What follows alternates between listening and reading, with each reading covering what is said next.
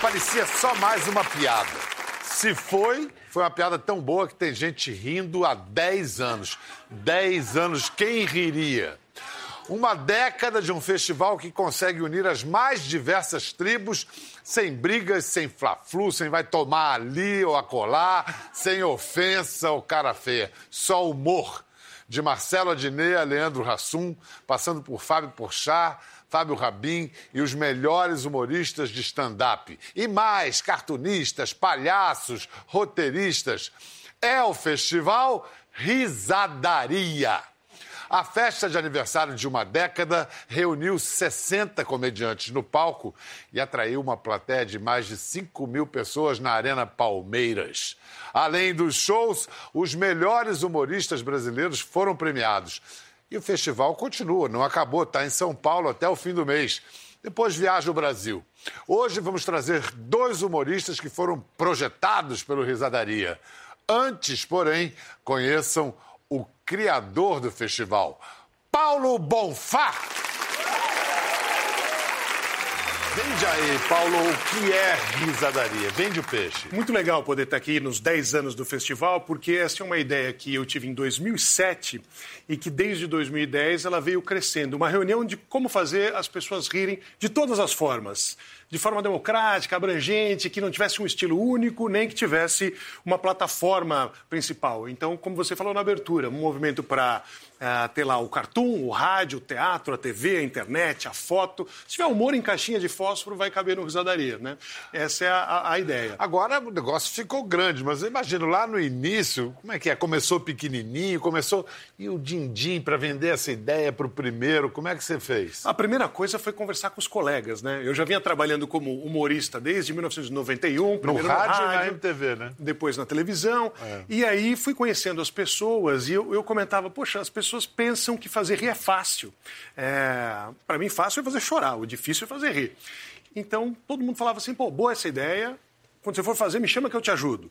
Vamos tentar, ah, acho que isso, por que a gente não fez isso antes? Então foi uma, primeiro uma aglomeração de, de pessoas com vontade de fazer, bem, vendo que aquilo podia ser bom para todos, né? promover essa atividade artística da comédia. E realmente era uma ideia no papel. Né? A gente... Onde foi o primeiro? Pavilhão da Bienal, no Parque do Ibirapuera, Pô, em São então já Paulo. começou grandinho. Tinha que começar com um porte para não parecer mais uma iniciativa que era algum perna de pau ali em algum lugar. Mas tinha patrocínio já? Sim, as empresas que acreditaram na primeira edição foram as heróicas, porque era uma ideia no papel. E aí, dez anos depois, ó, o mega show que abriu o festival deste ano.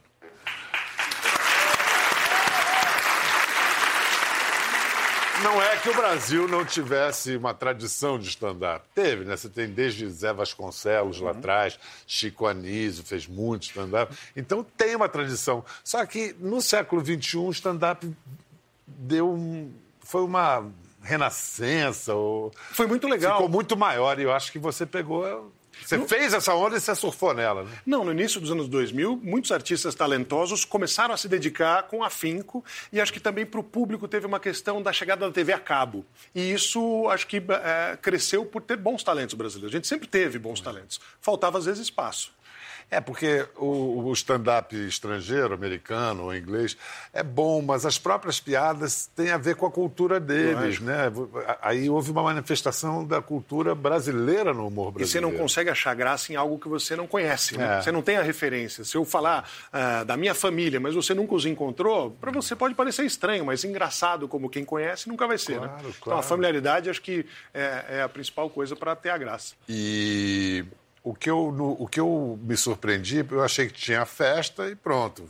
Não, o festival continua rolando? É, nós fizemos um mega show de aniversário no finalzinho de junho, na Arena Palmeiras, que era a celebração da entrega do prêmio e também marcar esse aniversário de 10 anos. O festival ele vai gratuitamente até o dia 28 de julho, até o último domingo do mês. Então, quem está em São Paulo, quem vier de férias a São Paulo, pode usufruir dos nossos espetáculos, exposições. Onde? É, Conjunto Nacional, na Avenida Paulista, onde a gente tem toda a área expositiva, na área, no Centro Cultural do Conjunto Nacional, e no Teatro Sérgio Cardoso, apresentações diárias e também humor infantil aos finais de semana. O Risadaria Kids, comédia para criança.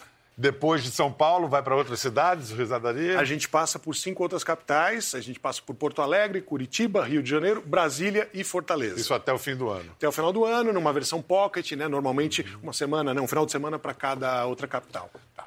Vamos já, então agora apresentar alguns produtos do Risadaria. Na verdade, é, o festival tem essa vocação de trazer novos nomes à luz.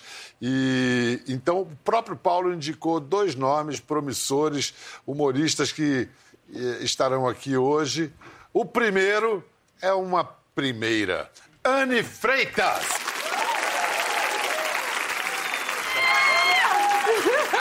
Eu já conheço o pessoal que mora com você. Já. É o Paulo e a. Ariana. A Ariana. Sim. Tiveram aqui. Tiveram aqui, falaram de mim, né? É, falaram. Da minha vida. Falaram é... bem de você pelas costas. É, é. Escuta, você nasceu aonde, Anne? Eu nasci em Tabuna, na Bahia. Opa, terra sou boa. De Tabuna, sou. Olha. Sou Quanta gente nasceu em Itabuna. É caravana. Que loucura, né? Você mandou via pra turma. Eu soube que o seu nascimento foi parar nas páginas dos jornais de Itabuna, foi notícia, um caso raro. É. O que aconteceu? Menino, sou gêmeas, eu tenho irmã gêmea, só que minha mãe não sabia que ia ter gêmeas. Ela descobriu uma hora e meia depois que a minha irmã já tinha nascido e que eu tava dentro da barriga dela. Essa história é triste, é meio triste, calma, mas. Peraí, então aí, nasceu é... e ela se chamava. Viviana. Viviana, ela nasceu. Viviana. Ela aí, nasceu. mamãe cansada, foi, pra foi sala, pro quarto. Foi pro quarto, tudo, e... pós. E você? E aí, uma hora e meia, eu fiquei lá dormindo na barriga dela, né? Eu não é? queria sair, tava quente. Eu não queria sair. Aí, uma hora e meia depois, minha mãe sentiu as dores, e aí a minha irmã nasceu normal e eu fui cesárea. Foi aí, uma surpresa para minha mãe, e aí no nome ela já falou, né? Ah, então pode pôr Viviane, o meu nome. Mas quanta imaginação! Nossa, não, ela foi criativa, ela é criativa. É. Viviana e Viviane. E Viviane é. Com 90 minutos de intervalo, dependendo da hora do dia, vocês podiam ser gêmeas nascidas em dias diferentes aí. É verdade, verdade, verdade. Pelo é menos verdade. o aniversário seria em dias é. diferentes. São gêmeas, mas de gêmeas, dias diferentes. Gêmeas univitelinas, a mesma cara. É. Caramba! E ela também é comediante, não? Também é comediante, só que ela deu uma parada há um tempo. Sei. Mas agora ela tá voltando com tudo aí fazendo. Ela tá aqui na plateia minha irmã ali. Aquela ali parecida com você. Ali, a minha cara ali. Oi! Ela tá machucada, quebrou o pé. Tá, fica, é. fica sentada aqui, tinha uma câmera. Mas, é, Viviana, Viviana, obrigado pela presença.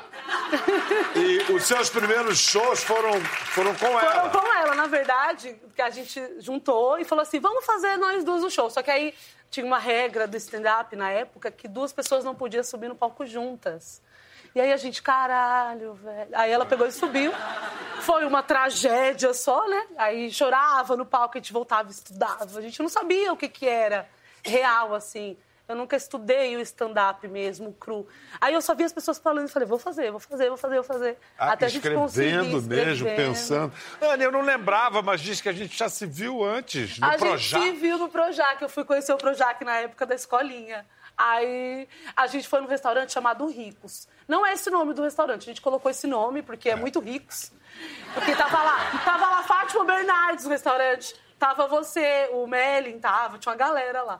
Aí quando eu entrei, eu falei pro Paulo, falei, Paulo, o Biel tá aqui. Aí o Paulo, cala a boca, ele já, para, tem que ser chique aqui, eu querendo ir lá agarrar você, pegar autógrafo. Ele, não, ele não faz isso não. Aí quando a gente saiu, eu falei, ô Paulo, meu sonho era saber o cheiro do Bial.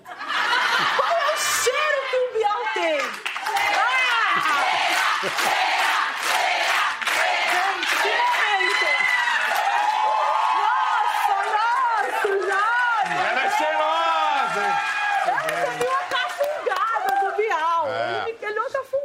Agora. Olha que maravilhoso. Brasil, eu, eu passei um negocinho que tem cheiro de remédio só pra pegar ela. Brasil, é. mentira. O Bial tem cheiro de débito automático.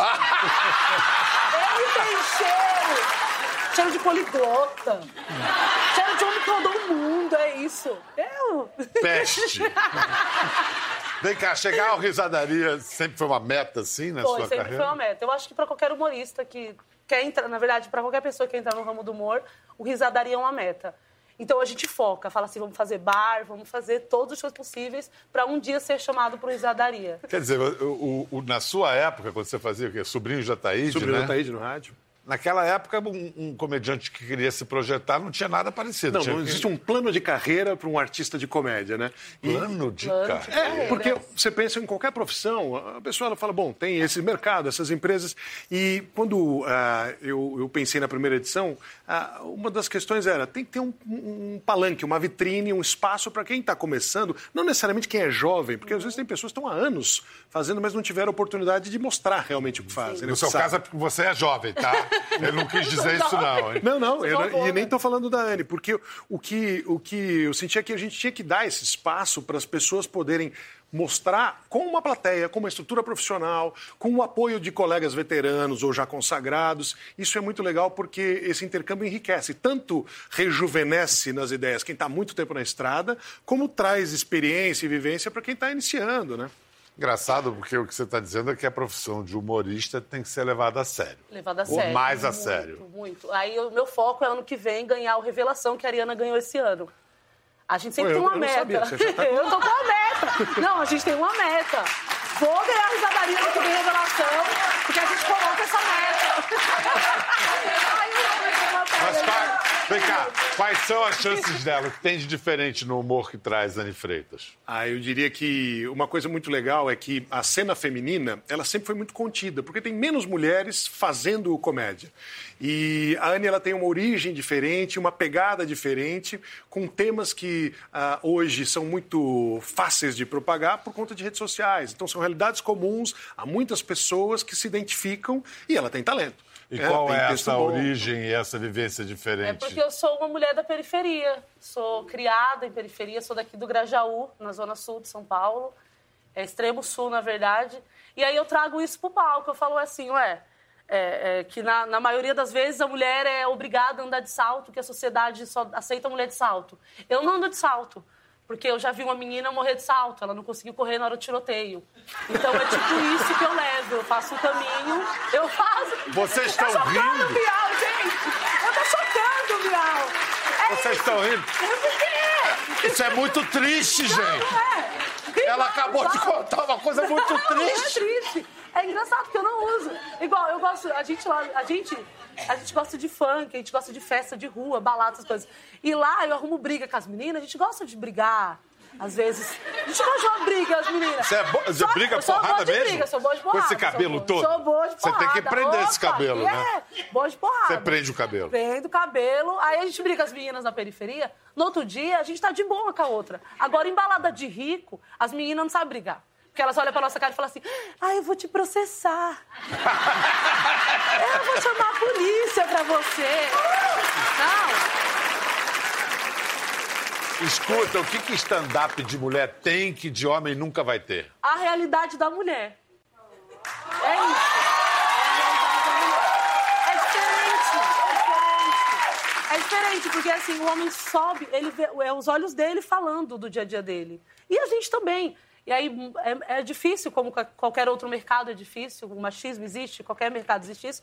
Mas aí a gente está indo é, bastante esse ano, tem bastante mulheres participando e lutando e fazendo, tem bastante, proje bastante projeto. Então é isso, é a nossa realidade também. Tem piada que se fosse um homem contando não teria a menor graça, exatamente, mas a mulher... Exatamente, exatamente. Palavrão, Igual, você usa muito? Eu uso, eu uso. Eu tô tentando me conter aqui. Trabalho Não, pior, fica à né, vontade, porra. Libera, Não, Você não assim. sabe, num programa na semana passada, você não sabe quantas vezes falaram caralho aqui. Foi com o seu Jorge e o Pretinho, uma loucura. Que eu falo assim, que hoje em dia, eu, um exemplo assim, hoje em dia, aí a gente fala de, do mundo nerd, tá todo mundo muito nerd e tal. Eu não gosto desse mundo nerd.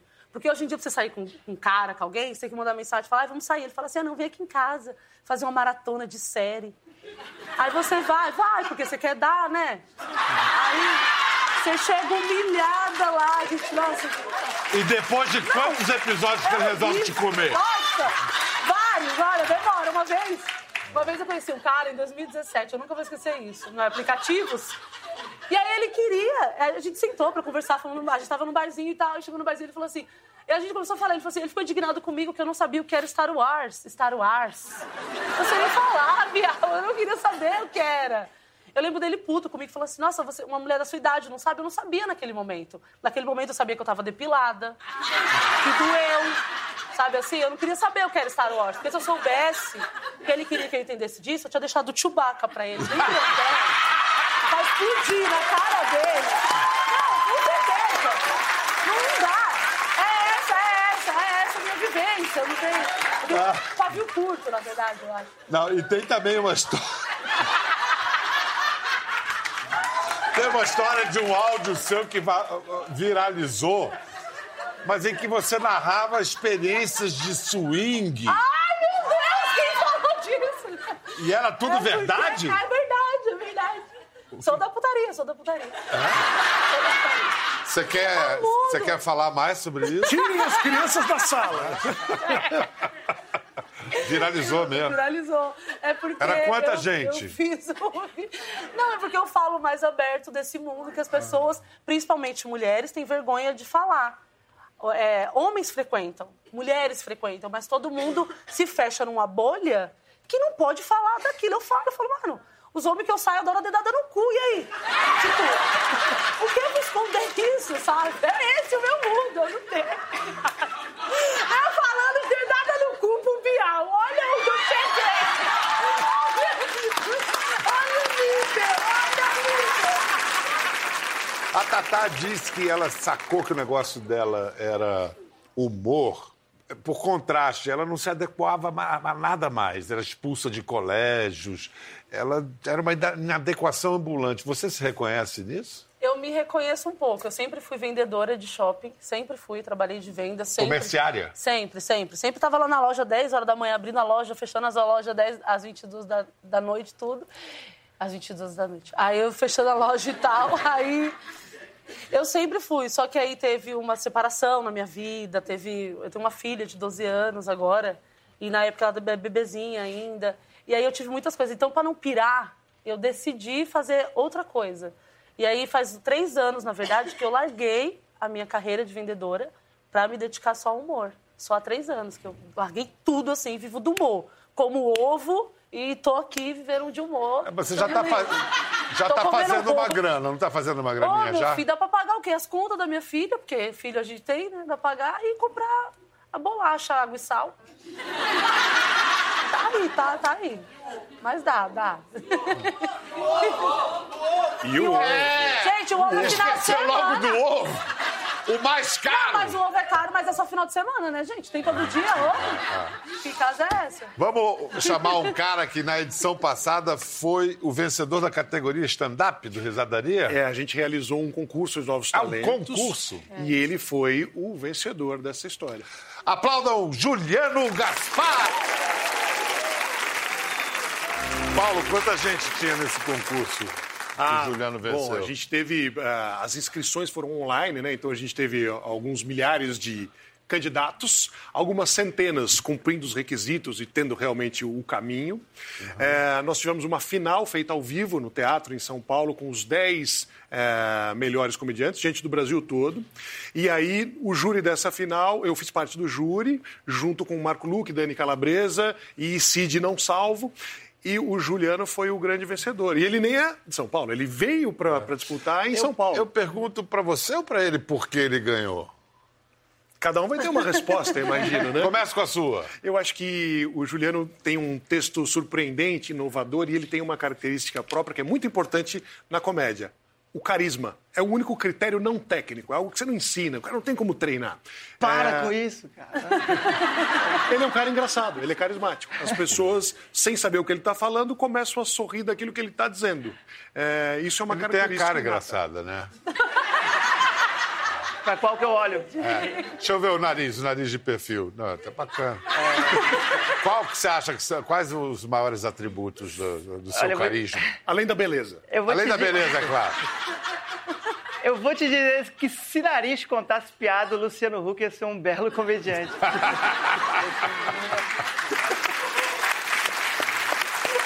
Então por que, que você ganhou um concurso tão disputado, agora na sua versão? Cara, eu me dediquei. É, o que a Anne falou antes aqui de, de, do Risadaria ser uma vitrine, eu também via muito assim. Inclusive, para a final, assim, eu me preparei. Eu tive é, a notícia de que eu estava na final com um mês de antecedência, então me preparei.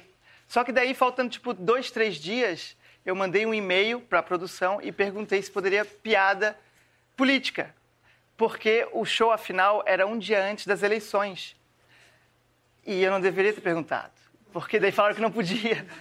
Aí eu tive que trocar tudo com dois dias. Não, isso era uma questão por causa da lei eleitoral É, também. exatamente. Você tem que É. preservar É. o tempo, Sim. você não pode é, Porque foi feita uma a live, legislação. É. Enfim, Aí foi- você teve que fazer tudo em dois dias. em dois dias eu tive que mudar tudo e achar a conexão de uma piada com outra, linkar tudo para dar um flow assim no, no texto e fazer e, e- e ganhar, né, para poder. Então eu fiquei até tipo quatro horas da manhã ensaiando com a minha mulher, ela cronometrando assim para dar os cinco minutos que a gente tinha só cinco para eu ganhar, porque eu, eu Então queria. ganhar. você prepara mesmo roteiro, Sim, sim. script, já imagina quando vão rir, as Sim. pausas, para onde vai. A gente faz muito, muita falsa interação, né? Que a gente treina em casa, a galera acha que é tudo, pô, o cara tá ali. pe- o, o talento está em parecer improviso quando não Exato, é. né? Claro. tem que parecer natural. Então, tipo, tudo isso é treinado, querendo ou não. Às vezes acontece uma vez que tu não tá esperando por acidente e tu usa para sempre. Tem que ter muito artifício para parecer, para chegar à naturalidade, né? Não, total, total. O, acho que o segredo do stand-up, para ele ser engraçado, é, é tipo tu ser tu mesmo no palco. Quanto mais tu for você mesmo no palco, mais, mais engraçado tu é. Porque é assim que tu é com teus amigos. Na tua roda de. Na, no, entre os Mas você tá falando que tá parecendo BBB. o BBB. O que, que você vai fazer lá? Ah, eu vou ser eu mesmo. é, todo BBB fala isso. Não, eu sou só eu mesmo. Tá nervoso, né? E meu voto hoje vai pro Bial, porque. Afinidade. Tá faltando. Quando você chegou de Floripa, chegou em São Paulo, quais foram as suas primeiras impressões, assim? Cara, eu antes de, assim, eu sempre quis ser comediante, mas em Floripa não existe arte praticamente. É muito pouco, a cidade é pequena, a gente só quer praia e tal. Não existe. O que que tá acontecendo? a gente só quer praia e tal. Se eu falasse a gente só quer praia, faria sentido. A gente só quer praia e tal. E eu não acreditava que eu conseguiria viver da comédia. E eu não queria vir para São Paulo, tinha medo e tal. Depois que eu fui morar fora, morei fora um tempo, eu pensei. Onde? Cara, em muitos lugares. Eu morei. Muitos lugares. cara. É, não que eu seja rico, eu, Você foi ser pobre lá eu fora. fui ser pobre lá fora, exato. Eu fui ser mendigo em outra língua. Você foi pra Austrália, não foi? Eu fui pra Austrália, morei na Nova Zelândia, morei na Alemanha. Fritou hambúrguer? Cara, eu não fritei. Eu não fritei, mas eu tenho experiência em diplomacia. Se é que conta. E aí? Então, aí eu morei, inclusive, morei na Alemanha também, conheci minha mulher que está aí hoje, na Alemanha, alemã, inclusive. Lorona, original, não é loira igual o... Linda! Wie geht's? Alles gut. Ah, ele fala 18 línguas. Aham. E Ela... Então, Aí você estava dizendo que chegou em São Paulo com essa experiência Cheguei em internacional. São Paulo. Então, depois de eu morar fora, foi tranquilo, assim, porque eu vi que eu conseguiria mo- morar em qualquer lugar. Foi difícil para ela. Sair de um lugar onde tudo funciona e vir para esse caos aqui. Tive até que é, dar umas dicas para ela de como ser malandra, por exemplo, em São Paulo, para sobreviver, porque senão não tem como. Por exemplo, trânsito em São Paulo. Impossível. Nada funciona. Falei para ela, não achou vaga para estacionar? Faz o que eu faço. Eu estaciono em vagas deficientes de igreja evangélica. Por quê? Porque ninguém pode reclamar. Se o pastor chegar e falar, ei, tu não pode estacionar aí, tu não é paraplégico, eu posso dizer, não sou mais. Obrigado, pastor, por esse milagre.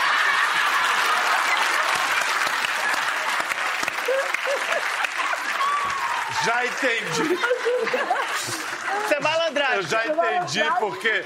Já entendi porque dizem que você gosta de ir nos limites no seu humor, de cutucar. O que que você quer cutucar? O que que você acha? O que que você quer provocar nas pessoas com o seu humor? Biel, eu, eu nunca entendi por que, que eu não me encaixava em nenhum emprego. E o motivo era o mesmo, mas eu nunca entendia, que era seguir ordem. Eu não gosto de seguir ordem de ninguém e tal, fazer o que eu não gosto por causa de dinheiro. E a comédia, ela me dá essa liberdade. Então, se eu me privar das minhas piadas, tipo, uma, eu já faço stand-up para não para fazer o que eu quero. Se eu não falar, se eu deixar de falar a coisa que eu quero, aí não, não existe outra profissão que eu possa fazer.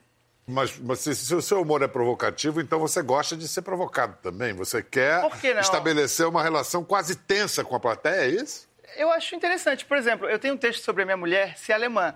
Uhum. E eu já abro com uma piada que pode ser considerada pesada por muita gente. Mas eu já abro com essa piada que é pra galera entender que dali pra frente Então conta, né? Só vai pesar mais. vai pesar mais. Por exemplo, Então, qual é a piada? Minha- eu sou casada com uma mulher que é alemã, mas alemã mesmo, loirona original. Não é tipo loira igual. Não é tipo loira igual o Whindersson Nunes, do Piauí. Ela é loira. Pra vocês terem uma ideia, ela é a clássica alemã. Lourinha, branquinha, olho azul, dá tapa na cara de judeu, cospe viado, rasteiro e negro. Ela é alemã mesmo. Então, bigodinho de Hitler, alemã, alemã daquela. Começa assim. Começa assim. Começa assim. Começa assim. Esse negócio de fazer o que a gente quer num, num mundo aí, aí tão constrangido pelo politicamente correto, você já apanhou muito?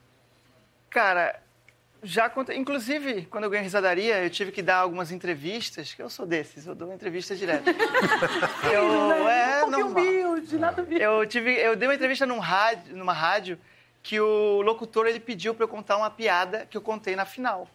E eu contei a piada, uma piada sobre morador de rua. Que eu falei que, pô, São Paulo tem tanto morador de rua que eu já sofri bullying por não ser mendigo. Teve um dia que eu tava. Teve um dia que eu tava entrando em casa, mendigo olhou da rua e falou: Hum, olha lá! Não pode dormir no sereno! Aí eu contei essa piada e minha- meu inbox no, no Instagram encheu. Aí teve uma menina que ela ficou muito indignada. Encheu de. Reclamação. Ah, de reclamação. tipo, tipo isso. E- Encheram, encheram de reclamação e teve uma menina que falou: como é que tu pode falar isso do morador de rua? Tu não sabe o que eles passam, isso é um absurdo, não sei o quê. Só que no- na mesma semana eu tinha feito um show num centro de acolhimento para morador de rua. Que é um projeto que a gente tem, que a gente não ganha nada, a gente só vai lá levar cultura e tal. E eu, inclusive, faço piada para eles sobre eles, de mendigo. E eles riem, sabe? Que eles não têm Instagram para reclamar, não sei. Riram a besta e falei isso pra ela, ó. Mandei o flyer pra ela, ó, eu tenho um projeto, é assim, assim, assado. Inclusive, a gente tá precisando de voluntário. Eu vejo que tu se importa bastante com morador de rua. Então, se tu quiser ser voluntária, eu te passo o endereço, tu vai lá e tal. E ela? Nunca me respondeu. Sumiu. Agora tem. Esse negócio, essa, essa geração é tudo muito perto do autobiográfico. Eles falam de, de experiências pessoais. A sua era diferente. É, eu acho que o- o- a, facilidade de comunicação hoje né, permite que as pessoas contem suas realidades para muita gente ao mesmo tempo. Grupo de eh, WhatsApp ou redes sociais. É, eu peguei uma geração de transição dos grandes ídolos, né, daqueles primeiros desbravadores da comédia que foram para a mídia de massa, principalmente para a televisão, né? Do rádio e da televisão. Então, durante muitos anos de carreira, grandes referências e, e estilos de humor em que você tinha a maestria em criar personagens, que era uma história de Chico Anísio, a maestria de texto de cotidiano que o Jô Soares fazia eh, no teatro, eh, você tinha o humor físico, quase circense, tal, do Renato Aragão, você tinha uma tradição que vinha de pai para filho, com Carlos Alberto de Nóbrega e a Praça, que até hoje está E aí brilhando. vem essa geração e faz o quê? Uma- é uma ruptura? Eu acho que é uma sequência. é, Uma sequência. Só é possível fazer o que é feito hoje eh, por mim, por eles, por qualquer artista, porque vieram outros antes empurrando os limites. Então a questão da provocação do humor, né? De, pô, podemos falar disso? Podemos fazer piada desse jeito? Podemos construir. Se você pensar eh, no humor gráfico, desenhistas, cartunistas. Sai o primeiro jornal impresso no Brasil e vem junto a primeira charge, sacaneando o império. É, então você tem uma tradição, não importa o veículo, de provocar o, o status quo, provocar o limite. Vamos ver alguns dos homenageados pelo, pirata, eh, pelo Pirataria, ótimo. É, É, é risadaria pirata, esse, Ato? Falho, né? A TV Pirata foi homenageado na Sim, risadaria. quando, quando É. completou 25 anos, a gente fez uma exposição muito legal. Olha, teve uma homenagem ao Chico Anísio, acho que foi, foi o primeiro. A né? inauguração, A a abertura da inauguração. risadaria. Olha ele aí. Já estava bem velhinho, né? É, o, o, o, Chico, ele deu uma entrevista né, sobre estar conosco lá na primeira edição do Risadaria, que uhum. para mim foi muito emocionante de ouvir, né? Alguns colegas também comentaram sobre isso. Ele falou: ah, essa é a homenagem mais importante que eu recebi, porque ela foi feita por soldados que lutam a mesma guerra que eu. Ah, que bonito. Diferente de receber a chave da cidade, uma moção de aplauso, né? Uhum. É, de estar lá entre comediantes, né? Entre colegas. E, e, quando ele morreu, vocês fizeram uma homenagem com o mural? Como é que era isso? A gente abriu um, um paredão em que o público visitante podia deixar mensagens uhum. e aí, junto com associações de cartunistas, nós convocamos os desenhistas a retratarem os personagens prediletos é, e fazerem as suas próprias homenagens pessoais e a gente passou a exibir isso em telas, muito rápido. Via internet a gente conseguiu reunir mais de 300 desenhos feitos ali e aí a gente mandou tudo isso para a família. Mandou para o Bruno, para os filhos, enfim, ah, esse grande painel assinado e essa, esses cartoons. Outra homenagem marcante foi para esse cara aqui, ó. É um troféu que para nós cearenses vale mais do que ouro, viu, Renato? Olha, partindo de vocês, eu estou é muito preocupado. O peso desse bicho aqui em ouro ainda é mais caro do que ouro. Você vai ver para nós cearenses como é que é. Madura, tira aqui a tampa aqui. Vamos lá. Tem só a tampa. Olha, ó. Troféu feito de rapadura. Rapadura que você chupar o resto da vida. Vou passar aqui as mãos do Renato Aragão, é a homenagem do Risadaria. Muito feliz de receber isso aqui, cara. Grande Renato. Você sabe, você, só um bastidor dessa homenagem. Renato Aragão é um super craque, um super veterano e tímido. E quando a gente o comunicou, né, gostaríamos de homenageá-lo, isso foi na terceira edição do festival, ele falou, obrigado, mas eu não mereço. Eu não sei o que eu vou dizer. Eu não sou bom de falar. Já foi lá o Chico Anísio, tinha ido o Jô Soares. Eu não, eu, não, eu não sei o que eu vou dizer. E a gente teve que pegar um avião, por isso que o, Madureira foi essencial. Ele falou: vamos lá no Projac, vamos lá no camarim da gravação do programa dele, e nós vamos convencer ele na marra. Diogo Portugal estava comigo também. E a gente foi lá, sentou inclusive com a esposa dele, e falou assim: Renato, olha, você fez isso, fez aquilo. Ele falou assim: mas eu tenho vergonha, eu não quero ir lá. Então ele falou assim: eu quero se eu pudesse ser sacaneado. E aí, Falcão veio do Ceará, a gente fez um troféu de rapadura, Madureira conduziu ali um papo com ele só de bastidores, e ele se soltou e curtiu a homenagem. Essa é a parte boa, né? Ver um grande talento consagrado curtir a homenagem, né? Receber e usufruir. E teve o, o troféu pro Jô também, vocês fizeram um, um troféu para durar que fosse eterno enquanto frio. É, ele pediu alguma coisa que não fosse tão formal e que não parecesse que aquilo era um fim de carreira, né? Então a gente, para eternizar o momento, fez um troféu de gelo. Durou mais umas três horas depois de entregue. Teve um episódio, inclusive, que. Ah, aí sou eu passando. A língua do jogo grudou no troféu nesse momento. Foi um certo problema, porque estava congelado. E aí grudou e a gente não sabia se dava para puxar ou não puxar, para não machucar a língua dele. Grudou. Ou seja, uma cena cômica involuntária nesse Lógico, caso. Humor involuntário, às vezes, é difícil concorrer com os profissionais. É impossível. Eu já vi essa cena num filme. Essa foi, o... Dumb and Dumber. Esse aqui, não. Exatamente. É, Você tem o Jim Carrey tatuado. tatuado. É, o Debbie é, Lloyd. É Debbie Lloyd, né? É. Por que falou em inglês? Porque eu não lembro. não sei. Desculpa, eu não lembrei o nome em português. Nossa senhora, meu. E também não dá pra chamar Meio o Meio ridículo isso, né? Anne, você tem um grupo de humor só de mulheres. Só de mulheres. E aí acaba atraindo um público só de mulheres? Acaba atraindo um público só de mulheres. Sério? homem, sim. Homem não vai? Homem não tá acostumado a ver mulher fazendo humor, como a gente falou. Uhum. E aí eles não vão. Aí o nosso público se concentra em mais mulheres e quando o homem vai, é porque a mulher obrigou ele a ir. Arrastou. É, é incrível, assim. É chocante. Teve, tem show, e aí o show acaba sendo para um pouco um público muito menor. Porque realmente, tipo assim, um grupo de homens não fala, vou lá ver as meninas no stand-up. Não vão. O que Eles eu vou aproveitar vão... para dizer, vão assistir. É, não é esse isso. grupo mais os outros, porque é muito engraçado. E aí todos que vão, eles falam assim, cara, é legal. Eu falo, ah, não tem, não vou, não vou só bater em você, tá Eu doido? pensaria o oposto, que você faz assim, um homem vira pro outro, tem um show ali só com mulheres, um monte de homem. E uma tá plateia tá também. Uma plateia também só de mulheres, pô. O pau só tem mulher, o plateia só tem mulher, os homens não vão. Não vão, não vão. Onde estão os homens nessa terra? Indo em show de stand-uppers de homens. É isso que eles estão fazendo. E, a- e aí eles chegam lá, a maioria que vai assistir fala, nossa, é isso. Vocês só não falam de homem. Aí eu falo, é, porque a minha vida não é só você. Não é só vocês. Não existe, existe outra vida, sabe assim. Mas tem uma mudança Então- em andamento, né? Como o futebol feminino na última né, Copa Feminina teve um outro destaque, uma outra pegada, e eu acho que a comédia ela também vai, vai dar esse, esse espaço. Vai, uma, eu escutei uma vez, eu fui gravar um, um, um- gravar um para um canal e o cara falou assim pra mim do canal: tá na moda ser mulher, né?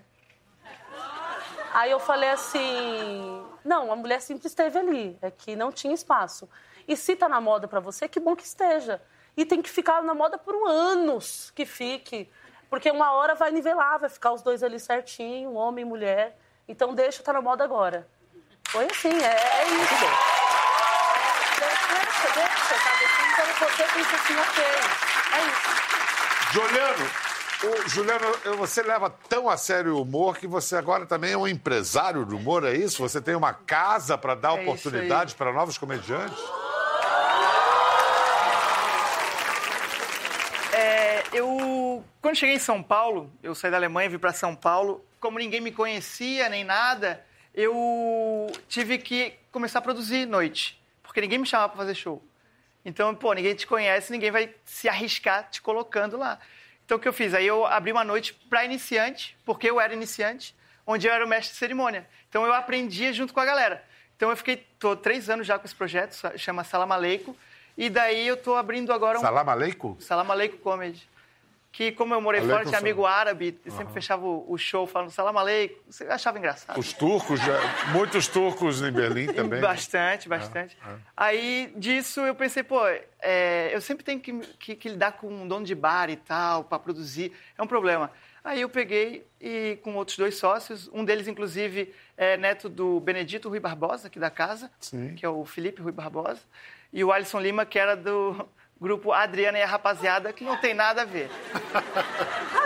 Não, não tem nada a ver um outro. Mas então, então assim, Aí eu pra- tô abrindo com eles. É o Paulista Comedy Club. É na rua Consolação, 2518, dia 5 de agosto, inaugura. dia 5 de agosto. É, é dia 5 de agosto. Mais algum serviço que você queira dar? Dia 26 de julho, eu tô em Floripa, no Teatro Álvares de Carvalho, com o show Se Tu Diz, stand-up comedy. Se tu diz. Se Tu Diz é uma expressão de Floripa. Bem de Manezinho da Ilha. Bem de manezinho. Tá. Você, algum serviço? Eu sou em cartaz com o Apartamento 33, que sou eu, Ariana Nutti, Paulo Vieira e Igor Guimarães. Onde? Está em cartaz no Clube do Minhoca. O que, que a gente pode esperar de- das próximas edições de Risadaria? Mais gargalhada, mais riso, mais do mesmo ou mais do mais do mais? Não, o humor nunca, nunca se repete, né?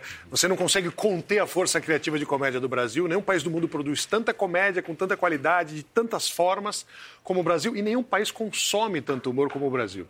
Então, acho que o que a gente tem que fazer é só organizar para que esse trabalho, essa força criativa, esse movimento cultural continue crescendo e continue ganhando espaço e se retroalimentando para trazer novos talentos e mais risada. É isso. Muito obrigado, Paulo Bonfá, Anne Freitas, Juliano Bonfá. Vamos dar risada! É o melhor remédio. Valeu, tchau, até a próxima. Gostou da conversa? No Globoplay você pode acompanhar e também ver as imagens de tudo que rolou. Até lá.